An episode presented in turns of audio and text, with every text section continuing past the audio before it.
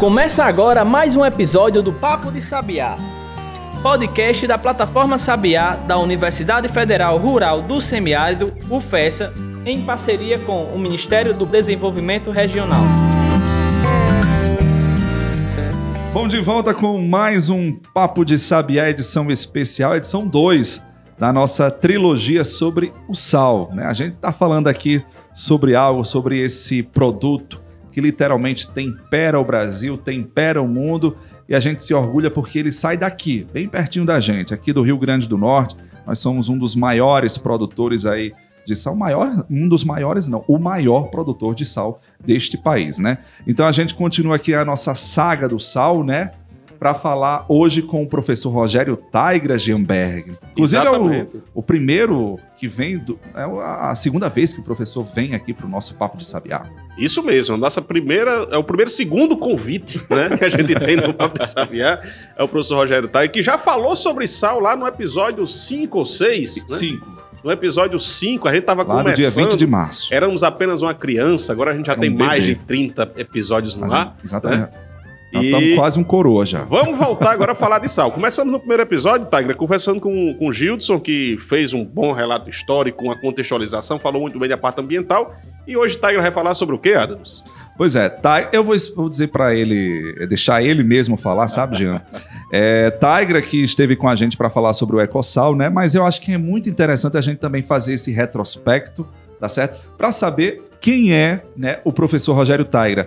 É, se você não escutou o episódio 5, vai lá, olha aí, vai lá na, na, no, no, seu, no seu play aí do, do, do podcast, escuta o episódio 5 que ficou muito, muito bom mesmo, tá certo? Mas eu vou deixar aqui o Tigra ele tomar conta, né? Ele dizer aqui, Tigra, qual vai ser o nosso assunto de hoje? Olá, pessoal. Bom, prazer mais uma vez estar aqui. É, fico muito feliz em ser o primeiro, segundo convite, né? o primeiro repeteco aqui do, do, do Papo de Sabiá. Realmente, a primeira participação eu gostei bastante e para mim é, é uma honra poder voltar aqui e conversar com vocês. Ainda mais sobre esse tema, né? Falar sobre sal, falar sobre atividade salineira, que eu gosto só um pouquinho. É, então, eu sou professor aqui da Universidade Federal Rural do Semiárido, sou engenheiro de pesca, engenheiro civil, e estou há mais de 10 anos trabalhando com o setor salineiro, principalmente com pesquisas voltadas para inovação, para o setor relacionados à sustentabilidade e, e melhorias de produção, sempre vinculando com a questão ambiental. E, enfim, tenho a, a, felicidade de poder trabalhar com o setor que eu gosto e ser morador, residente, nativo, né, como a gente diz, aqui da nossa região salineira, como já foi bem colocado, o maior produtor de sal do país que para a gente é motivo de orgulho. Pois é, então, ó, Tigra vai falar sobre pesquisa, sobre é, desenvolvimento dessa questão da academia, dessa relação da academia com o setor salineiro e outros assuntos mais, né, Jean? Então, vamos nessa, porque o Papo de Sabiá tá só começando. Tigra, a gente falou no, no, último, no primeiro episódio que você participou, né, lá no episódio 5, sobre a questão da, do Ecossal, né, isso, do projeto sim, sim. Ecossal, é, que é um visava, né, ou visa a questão do, do, do estímulo da, das licenças, não é isso? isso. É, ambientais junto ao setor, às salinas. Inclusive, foi, esse foi um dos assuntos também tratados no primeiro episódio aqui da nossa trilogia. Eu queria começar perguntando de lá para cá, né, desses meses aí, como é que está a questão do projeto? Teve algum avanço? Como é que ele se encontra hoje? Bom, é, o projeto Ecossal, e aí muito bacana a entrevista anterior feita com o Gilson para tratar exatamente do licenciamento, né, que é uma realidade, um desafio do setor salineiro como um todo. E se é um desafio para as grandes empresas, o que dirá para as salinas artesanais que ainda existem na região. Como reforcei no nosso, no nossa primeira, nosso primeiro encontro, nós temos aproximadamente 170 salinas artesanais ainda no país, todas localizadas no município de Grossos e elas tinham uma grande dificuldade para se regularizar, devido aos custos, devido aos estudos que são necessários. E é exatamente aí que entrou a universidade por meio do projeto Ecossal, um projeto com financiamento da FAPERN, é, um, voltado exatamente para dar suporte a esse segmento do setor salineiro, que é o produtor artesanal. Muitos desafios para conseguir implantar esse projeto. Você imagina que você tem uma atividade secular, cuja idade média dos pequenos produtores gira em torno de 70, 80 anos, então não é uma população jovem. Para tentar entender a importância do licenciamento ambiental e a necessidade de se regularizar, então esse foi um desafio. Mas o que a gente pode dizer, e aí é motivo de muita felicidade para o projeto, é que hoje ah, estamos finalizando o projeto, já tivemos 90, a, a possibilidade, né, nós estamos, tivemos a participação de mais de 70 salineiros, 90 salinas, isso porque alguns salineiros têm mais de uma salina, então por isso a, a, a diferença de, de, de, número entre salineiros e salinas. E nesse meio tempo, né, esse de, de janeiro para cá, o que a gente já conseguiu fazer?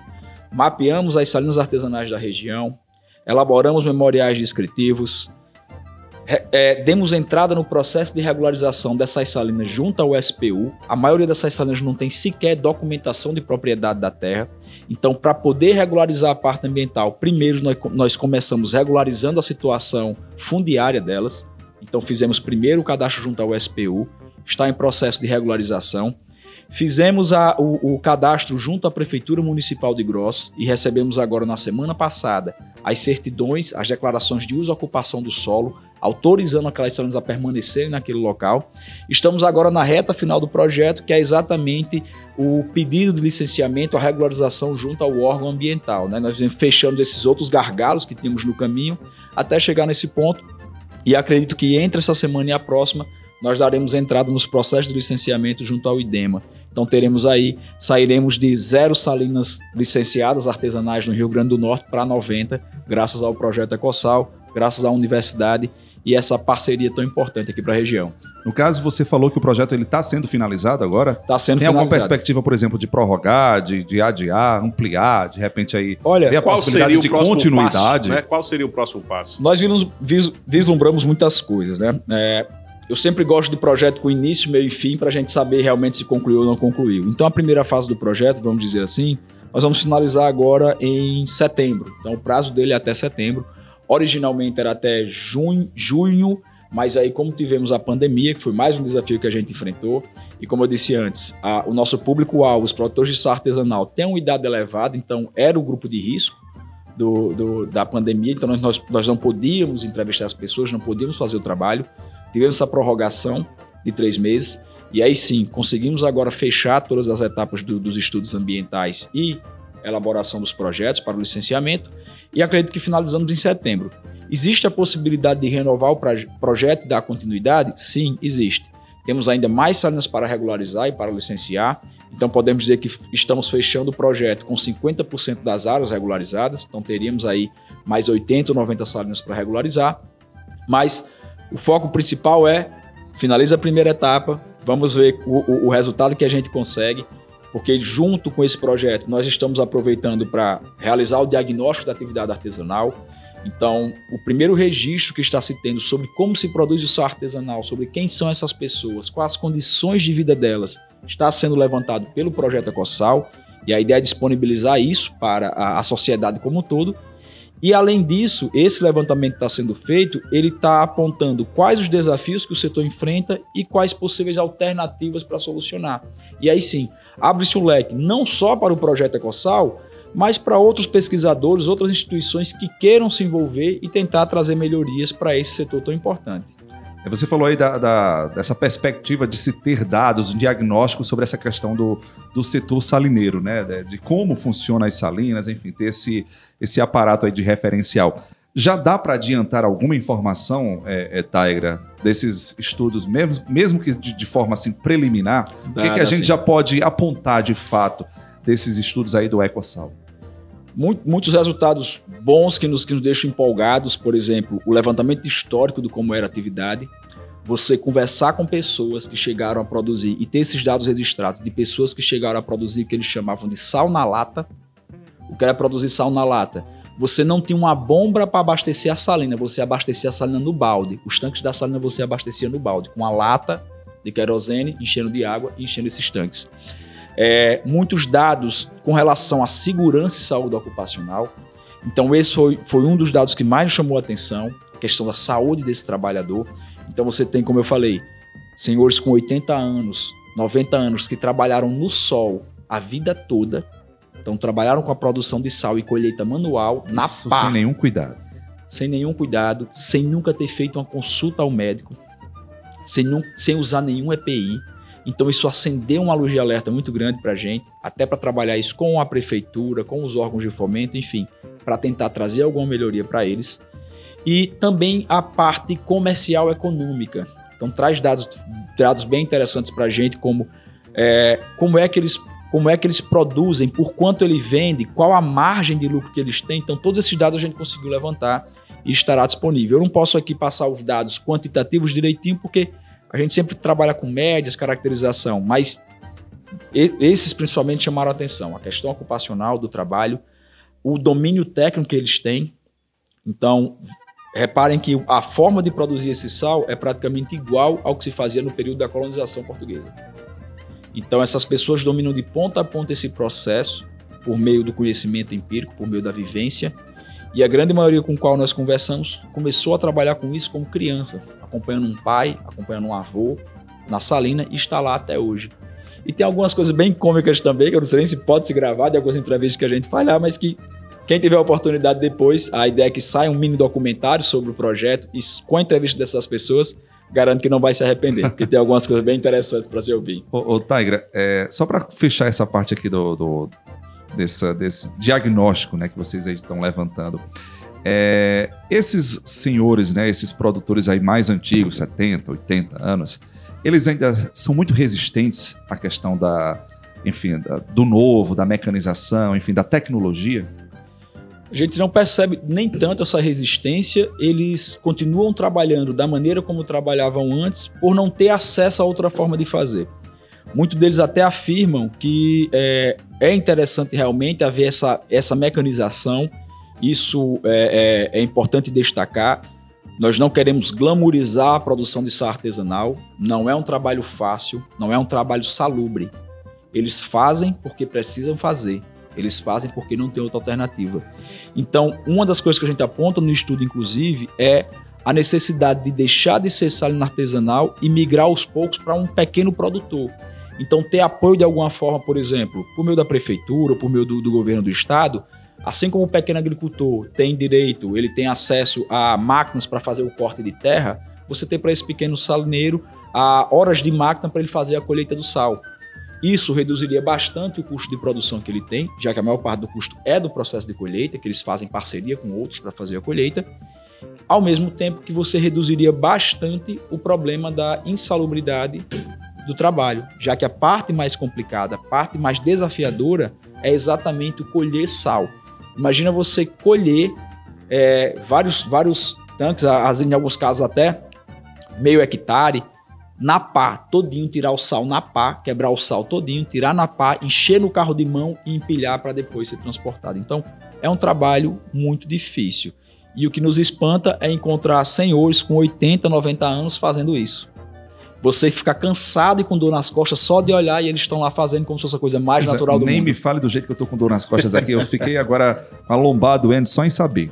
Tigra, só para a gente finalizar essa primeira parte da nossa conversa sobre essa produção artesanal, que é extremamente importante que o nosso ouvinte ele saiba que tem esse outro lado também, né? O que a gente falou muito no, no episódio anterior sobre a produção em larga escala, sobre a exportação, sobre o porto, que é específico para exportação de sal, mas também tem um outro público, que é esse público que tem a produção ainda é, artesanal, essa, essa, esse labor ainda muito intenso. Como é que você vê o futuro dessas pessoas? Como é que está a renovação? Você falou aí num, num, determinado momento que eles aprenderam com os pais, com os avós e os filhos e os netos. Eles con continuam ainda com essa intenção de produzir sal de forma artesanal? E complementa a pergunta: Existe um espaço específico que pode ser explorado, então vai ter alguém que vai pagar um pouco mais pelo sal ser artesanal, como existe em outras culturas. Você tem culturas, é, o cara paga um pouco mais porque esse bordado foi produzido artesanalmente. Isso aqui, então, existe essa possibilidade de um mercado diferenciado e existe uma renovação, uma perspectiva de futuro para esse tipo de exploração? Vamos lá. A primeira parte da pergunta sobre a renovação dos trabalhadores é muito pouco. Hoje, das pessoas que nós podemos entrevistar, aqueles que são mais jovens e estão entrando, acho que eu só lembro de uma pessoa. É, que está que é jovem e está tomando atividade salineira que era do pai e ele está agora buscando fazer. E o que é interessante porque ele já está buscando inovar. Então ele já entra com outros olhos e está tentando inovar essa, essa atividade. Sobre o espaço e como esse, como esse espaço é disputado. Hoje, as salinas artesanais, elas disputam o mesmo mercado que as salinas mecanizadas. E normalmente, por ter um menor controle de qualidade e um menor controle produtivo, eles acabam acessando aqueles clientes que as grandes salineiras não têm interesse em pegar. Ou seja, os, a, a, os clientes que com menor poder aquisitivo ou que não pagam também pelo produto. Essa é a pior situação possível que se podia ter. Então, isso aponta para um provável caminho que é: nós temos que diferenciar esse produto, o produto artesanal, do produto mecanizado, do produto industrial, como você bem colocou. Isso já é realidade em outros setores, como na agricultura, você diferencia, por exemplo, a agricultura familiar da agricultura é, é, da agroindústria, você diferencia, por exemplo, a produção orgânica da produção convencional. E no setor salineiro tem essa possibilidade. Em alguns salinas artesanais já se começa a produzir a flor do sal, que já acho que já é bem conhecido por quem nos escuta aqui. Para quem não conhece, é um sal um pouco diferenciado, é um sal gourmet, vamos dizer assim, com algumas características é, é, específicas, que é produzido também pela salina industrial, mas veja que curioso, as grandes salinas industriais, ela tem que montar pequenas salinas artesanais para conseguir produzir a flor do sal. Enquanto que a salina artesanal já está lá e ela só precisaria adaptar para iniciar a produção. Mas para que isso seja possível, é preciso haver uma organização do setor, e é outra coisa que o diagnóstico aponta, que é o fato deles realmente, eles já tiveram uma cooperativa, hoje ainda tem, mas eles não acreditam mais na forma como ela está organizada. E por serem pequenos produtores, se não tiverem uma representação, se não tiverem uma organização, isso não vai acontecer. Não tem como eles disputarem individualmente esse mercado ou desenvolver individualmente esse mercado. E uma vez que se eles se organizarem em torno desse objetivo, aí sim pode-se trabalhar essa diferenciação. Uma certificação para o sal artesanal, um acesso a, outras, a outros setores a qual o mercado industrial não consegue acessar.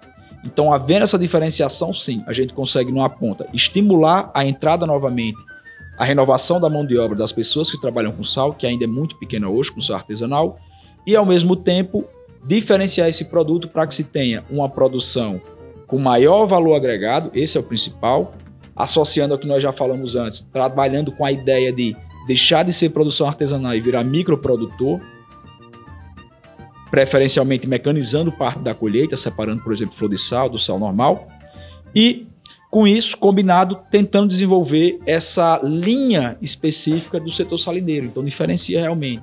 Essa é um produto de origem artesanal, ou esse é produzido por um microprodutor, né, de uma região, de uma região salineira. E aí pode-se pensar em várias coisas. Certificação de registro, certificação de origem, né, que tem também as formas de marcas de origem. Então, são algumas saídas que as universidades podem contribuir. Aí seria, dentro da, da, dessa área da propriedade intelectual, a questão da indicação geográfica também, como Isso. algo a ser pensado também. O, o nosso melão já tem essa, esse selo, né? Quem sabe o sal aí não vem a ter também no futuro. Bom, a gente está conversando com o professor Rogério Tigra, a gente está aqui falando um pouquinho sobre essa questão do mercado do sal, relacionado também para essa área da pesquisa, da academia. Vamos para uma pequena pausa aqui, daqui a pouco a gente volta, fica aí. Pensou em vitrine tecnológica? Acesse plataformasabiá.com. Quer ficar por dentro de editais de inovação e empreendedorismo? É plataformasabiá.com. Agora, se você quer saber de cursos de capacitação, o endereço é plataformasapiar.com. Para o pesquisador, gestor e empreendedor moderno, o caminho é um só: plataformasapiar.com. Acesse agora mesmo e baixe nosso aplicativo.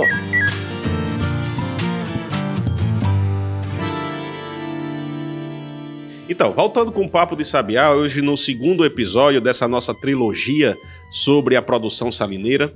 É, a gente hoje está conversando com o professor Rogério Tigra, aqui da Universidade Federal Rural do Semiárido. No primeiro bloco, a gente conversou muito sobre a produção artesanal, dentro de um projeto extremamente interessante que a Universidade, a UFESA, tem junto com o financiamento da, da FAPERN, que é o, para quem está nos ouvindo aí de fora do estado, é o órgão financiador das pesquisas no estado do Rio Grande do Norte.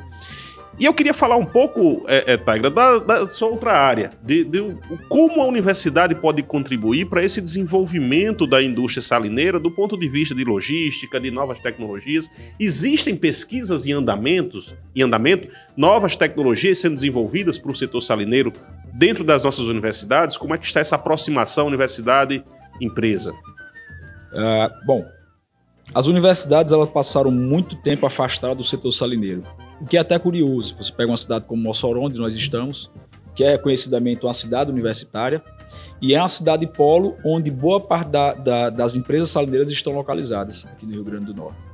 Então, se você pensar numa justificativa do porquê não haver essa proximidade entre o setor salineiro e as universidades, na realidade você não encontra. Você pode até tentar achar alguns motivos, mas não tem, a não ser a, alguma falta de comunicação, algum, algum ponto falho ao longo desse tempo. E o que tem se buscado, principalmente aqui na UFESA, nesses últimos anos, é exatamente furar esse bloqueio, né? Que a gente, era, a gente ficava muito vendo a produção de sal, a produção de sal vendo a atividade, a, a, a, as universidades com pesquisa, com extensão, mas nunca houve um vínculo. E isso forçou, em muitos casos, o setor salineiro a inovar por conta própria. Não é de todo negativo, mas isso é, acaba exigindo muita tentativa e erro e ficando muito restrito àquelas empresas que têm maior capacidade de investimento. E a universidade ela entra então né, com essa possibilidade de fornecer mão de obra qualificada, ter estrutura para desenvolver pesquisa, de forma que favoreça não a empresa específica, mas um setor como um todo. E é isso que nós estamos acompanhando acontecendo aqui na universidade, iniciando, obviamente, pesquisa não é algo rápido, pesquisa não é, não é algo imediato, mas que já apresenta alguns resultados positivos. Então, aqui mesmo na UFES, nós temos as pesquisas que eram realizadas, que são realizadas ainda pelo professor Clodomiro, pesquisas relacionadas à aplicação de plasma na produção de sal, produção de, de, de, tipos de sais diferentes ou formas diferentes de se produzir sal, tentando melhorar a, a produção.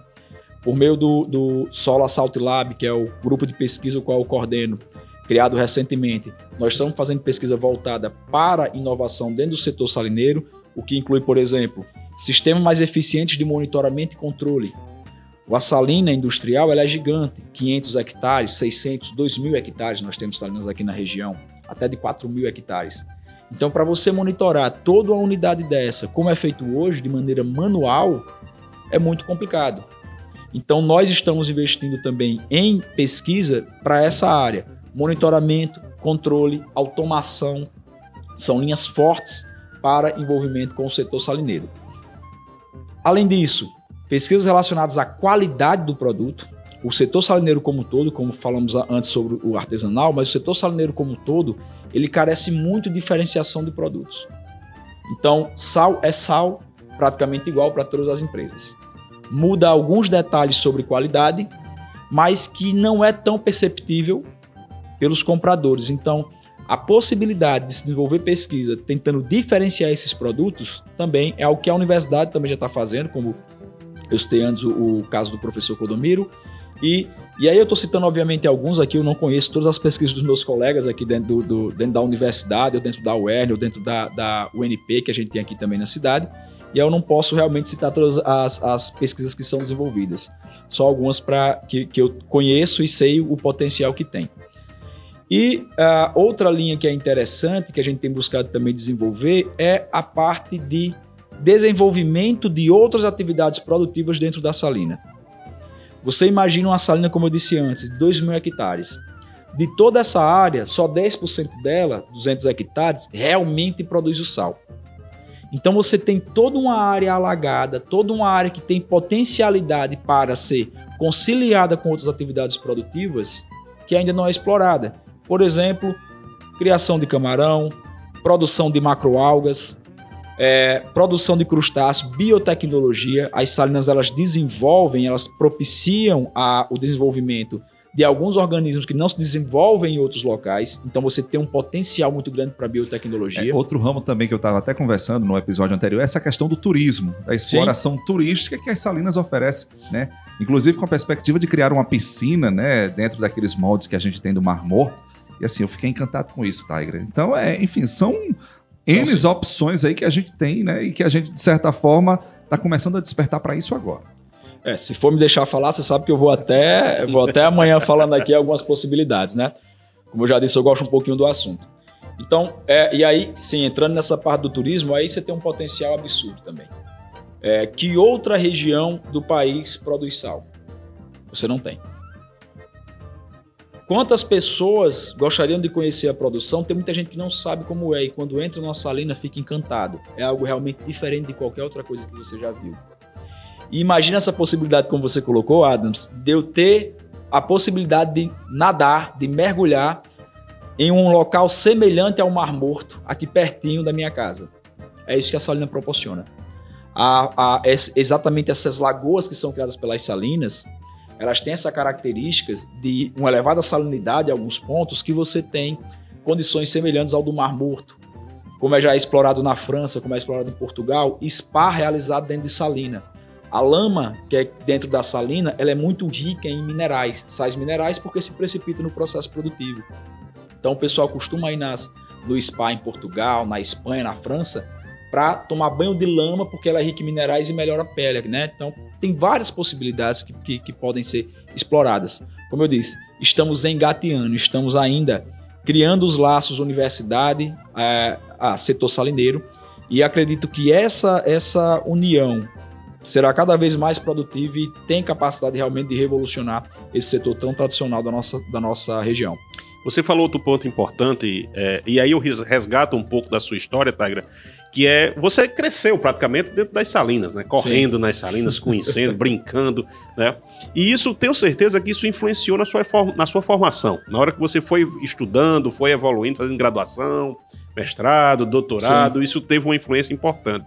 E eu queria que você falasse um pouco como a gente pode sensibilizar esse nosso aluno que está lá na engenharia civil, na engenharia mecânica, na veterinária, na zootecnia, nas diversas áreas que a universidade oferece, para despertar para essa importância. Você já, já falou aí um pouco do seu grupo de pesquisa, que tem essa função. Eu queria que você falasse dessa oportunidade que muitas vezes a gente não enxerga, Sim. que aí a gente vê que a Salina ainda precisa trazer profissionais de outras regiões que vão se adaptar aqui para poder começar a dar resultado. Como é que a gente faz para ter essa sensibilização e quais são essas principais oportunidades que tem para o nosso aluno? Eu queria que você falasse aí para o nosso aluno, como se você estivesse na sala de aula dizendo: olha, vocês vão estudar sal que tem futuro. Certo, tá, vamos lá. Então, você tem na, na região hoje aproximadamente 33 salinas de grande porte. Nós temos algo como 11 empresas que administram essas 33 salinas e uma atividade que depende e precisa muito de mão de obra qualificada. O que acontece? Não existe na facu na, nas faculdades ainda nenhuma disciplina que vale ensinar a trabalhar com isso. Tá? Não tem, infelizmente. Espero que daqui a alguns anos nós tenhamos, conseguimos formatar e começar a formar mão de obra já aqui dentro para trabalhar com salina. Né? Como é que esses alunos podem entrar? É, tem, um, tem, uma forma que é quase secreta, é, chama ir atrás. Não sei se vocês já ouviram falar.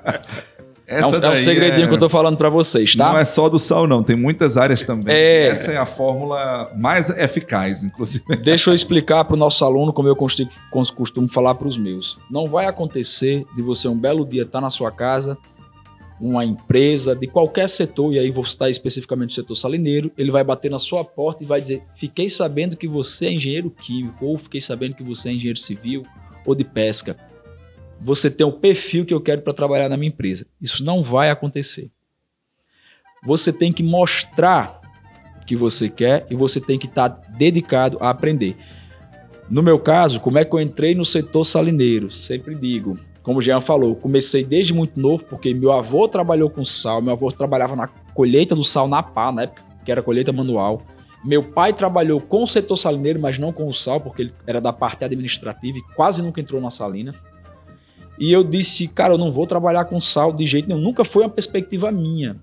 Mas para quem acredita em destino, né, parece é, que as coisas vão destino, encaminhando né? você de um jeito que você não consegue fugir. E o que eu tive, na verdade, foi esse momento em que eu pedi a uma pessoa para estagiar na salina.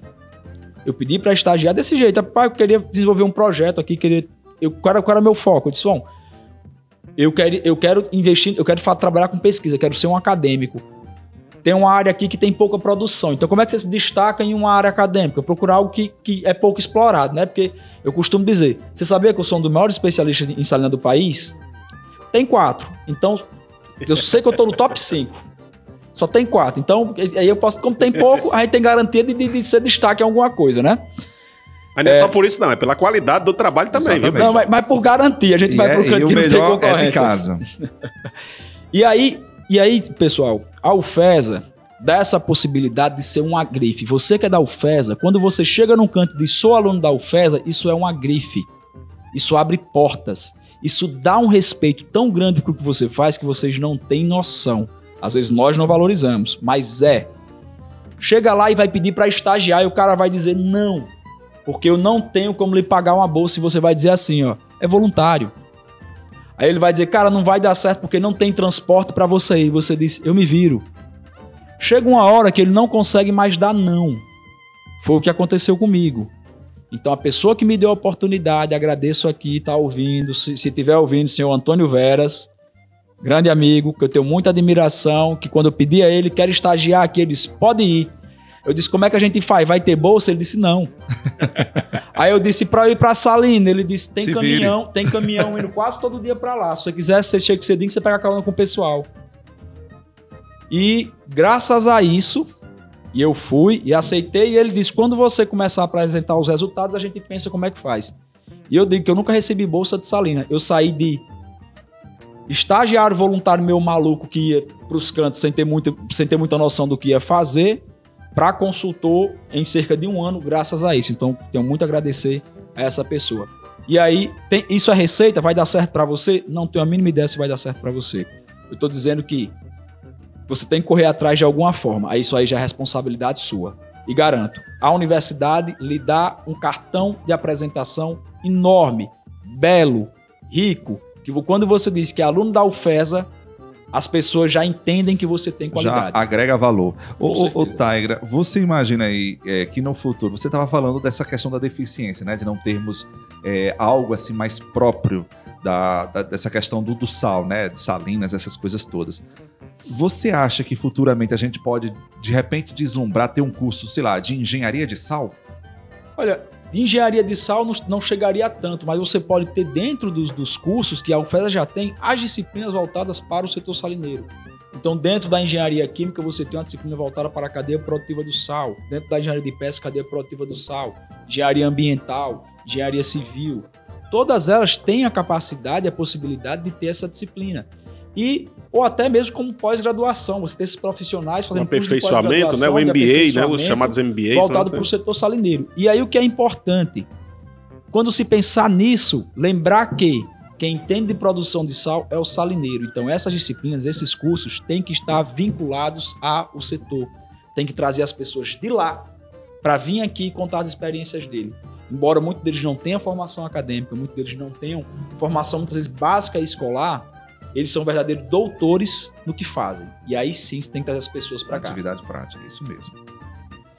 Para finalizar nossa conversa, né? O Diego já tá aqui olhando pro relógio, já tá olhando pra gente. Diego é o nosso controlador aqui, né? Do, Ele tá- do ele deve tá Já mandou uma mensagem É. aqui dizendo que o tempo já está O tempo já esgotado. está esgotando. Mas eu queria. A gente já falou da graduação, você falou rapidamente da pós-graduação. Eu queria falar de um outro projeto seu que eu acho extremamente interessante, que é essa educação infantil, né?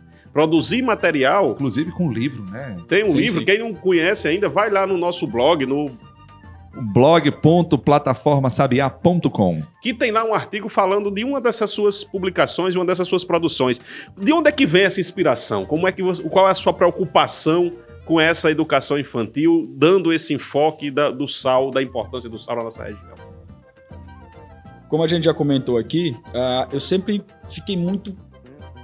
é, é, é, não é chateado, mas estranhava muito essa ideia de como é que as pessoas que são aqui da região não conhecem a atividade salineira.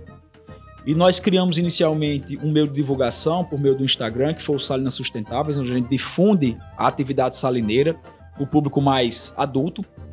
E por meio da pesquisa para a área acadêmica, mas faltava alguma coisa. E eu sempre fiquei procurando por produção que eu pudesse, eu tenho uma filha de 4 anos, produção que eu pudesse, por exemplo, falar para minha filha, contar ela sobre salino, que é uma salina, como surgiram as salinas da região. E eu levo, às vezes, quando eu vou pra- Salina, eu levo ela, ela gosta muito daquela, daquele negócio de você ver aquelas piscinas, aquelas lagoas gigantes, ver peixe, ver ave. É, é muito bonito para criança também, muito lúdico. E aí eu fiquei nessa de procurando alguma coisa que falasse a respeito e não achei. Eu disse, bom, acho que vou, quem vai ter que fazer sou eu então, que volta para aquele negócio do destino, né? A gente tenta fugir de algumas coisas e acaba caindo nele. É, Mactube, estava escrito. Está, ó, O homem é bom, viu? e surgiu então essa possibilidade. Eu lembro que eu escrevi, comecei a escrever essa, essa ideia de um livro falando sobre, sobre atividade salineira para criança. É, num domingo eu tive a ideia e aí eu escrevi de uma sentada, literalmente. Sabe, eu sentei, escrevi. E parecia que tá. Aí diz, ah, quer dizer que você escreveu rápido. Não, veio junto, parece que juntou os 10 anos que eu tive de vivência, mais a infância que eu passei e a adolescência com o setor. Parece que tava, for, for, sabe? Aí você Fermentando. maratonou. Reagindo, fermentando e descarreguei de uma vez. Exatamente. Você maratonou assim numa escrita, tava inspirado, não, vou fazer logo isso, vou terminar, começar Exato. e terminar agora. Terminei de pedir para minha esposa, sempre minha primeira leitora são minha esposa, minha irmã e minha sobrinha de, de 12 anos, né? Minha sobrinha de 12 anos exatamente para esse, pra esse caso. E minha esposa, quando leu, sentou para ler, a leitura relativamente rápida, né? A parte do texto, não tem ilustrações ainda. Ela leu e terminou. Quando ela terminou, ela tava com os olhos cheios de lágrimas. Eu disse: opa, ou eu fiz algo muito errado ou algo muito bom, né? Alguma coisa errada aí. Ela gostou muito. Não, você vai ter que colocar isso para frente, tem que colocar para frente. Procuramos um, um- um editor para mandar o texto, mandei o texto para ele. Ele me disse: olha, tá, tá, tem alguma coisa aqui, mas você ainda não está conseguindo escrever para criança. Reescreva. Leia mais livros infantis, depois você reescreve. E aí foi o que eu fiz. Reli vários livros infantis. Minha filha tem vários livros, fui lendo vários livros. Reescrevi, mandei para ele novamente. Hilda, que é o, é o editor da, da editora M3, selo Timbu. Ele leu e disse: agora sim, agora nós temos um, um- um livro infantil. E aí foi a busca do ilustrador. Então, fomos buscar o ilustrador, que é o, que é o Carlos Varejão, que é um ilustrador é, de renome nacional, um cara com um traço incrível. Quem tiver a oportunidade de ver o livro vai se encantar com as ilustrações. E aí parece que ele encontrou realmente, casou o texto com as imagens, as fotos que eu mandei para ele, referência, ele não conhecia essa mandei para ele, ele conseguiu realmente traduzir aquilo como imagens. E o resultado não, deixa, não poderia me deixar mais feliz, né? E foi assim que nasceu o fantástico O fantástico Mundo do Sal. né? Se a gente tem a fantástica fábrica de chocolate, por que, que a gente não, Não, pode ter o exatamente. fantástico Mundo do Sal, não é isso? E está disponível, gente. Eu estava aqui fazendo uma busca rápida pela internet, quando eu coloquei o Fantástico Mundo do Sal, tem na- na- né, nessas lojas de departamento, editora, já está em todo o país já o livro disponível aí do Tiger. Graças a Deus. E com a perspectiva de ser adotado pelas escolas aqui da região. É um desejo que nós temos. Porque o que todo, todo escritor quer, e aí sem, sem, sem falsa. Sem falsa, não é nem sem falsa modéstia, sem tentar, sem, sem falso, sem falso é, filantropia ou nada do tipo, não é nem a parte financeira, porque, cara, sendo bem sério, quem escreve li- livro no Brasil sabe que você não, não- você não faz pensando em dinheiro, porque não é a nossa realidade, não é. Agora, o que a gente quer é ser lido. Então, a gente está realmente batalhando para que o livro seja adotado na região, para que ele atenda o objetivo dele, que é educar essas crianças e criar, resgatar essa cultura salineira. Não é justo, não é possível e nem é aceitável que a região que produz 95% de sal do país, pode-se dizer praticamente a única produtora de sal do país, não conheça essa atividade como deveria, que a gente não abraça essa atividade como deveria. Então esse livro é mais uma tentativa, como um amigo meu diz, Breno, de evangelizar. Eu estou fazendo um trabalho de evangelização sobre salina. Então, no bom sentido aí, da gente tentar desmistificar essa atividade. Bom, gente, então vamos dar essa força aqui, ó. Acessa lá, procura aí o Fantástico Mundo do Sal, dá de presente de repente para o seu filho, para algum conhecido, ou até mesmo para você mesmo, para você conhecer também um pouquinho a mais aí. Vale a pena ter aí na sua, nos seus livros aí, nos seus bancos de livros, né? Bom, Rogério, obrigado. Jean, tem mais alguma contribuição? Só agradecer a participação. Exatamente. A gente Eu viajou agradeço, bem hoje, né? A gente saiu daqui Exatamente. da. Indo de trás para frente, da educação infantil até chegar na pós-graduação. Parabéns pela sua atuação, é, Adams, Obrigado, não, Tigra. Parabéns pela sua atuação, Tigra. E assim, a gente nota quando você fala do que gosta. A gente vê a diferença na Chega, os olhos vez. brilham, né? É, negócio a- assim. Aquela chama que É. quer fazer diferente, quer mudar, e você tá no caminho. Eu tenho certeza que vai chegar lá. Já tá fazendo, né? É, tá é um grande, é um grande entusiasta. Quando a gente lembra de sal, ó, a referência tá aqui hoje. É, é Tigra. é, e assim, e é bom saber, gente- isso nos orgulha, Tigra, saber que você é nossa, que é, é da casa, é colega da, da UFES, aqui, da Federal, é do semiárido, sabe? E hoje está despontando aí como uma grande referência nacional nesse, nesse quesito, né? Então, parabéns aí pelo trabalho e isso também nos orgulha muito. Isso enche de orgulho a universidade porque é o papel dela, é valorizar o que a gente está aqui, é valorizar o nosso sal, valorizar, valorizar nossa fruticultura, nossa carne de sol, nosso queijo. Nosso queijo. né? Então, Parabéns por você encarnar bem, você mostrar bem essa, essa necessidade do desenvolvimento regional ligado à universidade. Parabéns. Obrigado, pessoal. Mais uma vez, obrigado pelo convite. E se tiver a possibilidade de ser o terceiro repeteco, estamos aí à disposição, como sempre. Com certeza, vai dar certo. Bom, gente, é isso. Obrigado. Se cuidem e até o nosso próximo episódio. Tchau, tchau. Você ouviu Papo de Sabiá, podcast da plataforma e do Instituto Sabiá da Universidade Federal Rural do Semiárido, em parceria com o Ministério do Desenvolvimento Regional. Contribuir para este podcast Diego Farias na edição de áudio. Siga o nosso conteúdo nas redes arroba Plataforma Sabiá.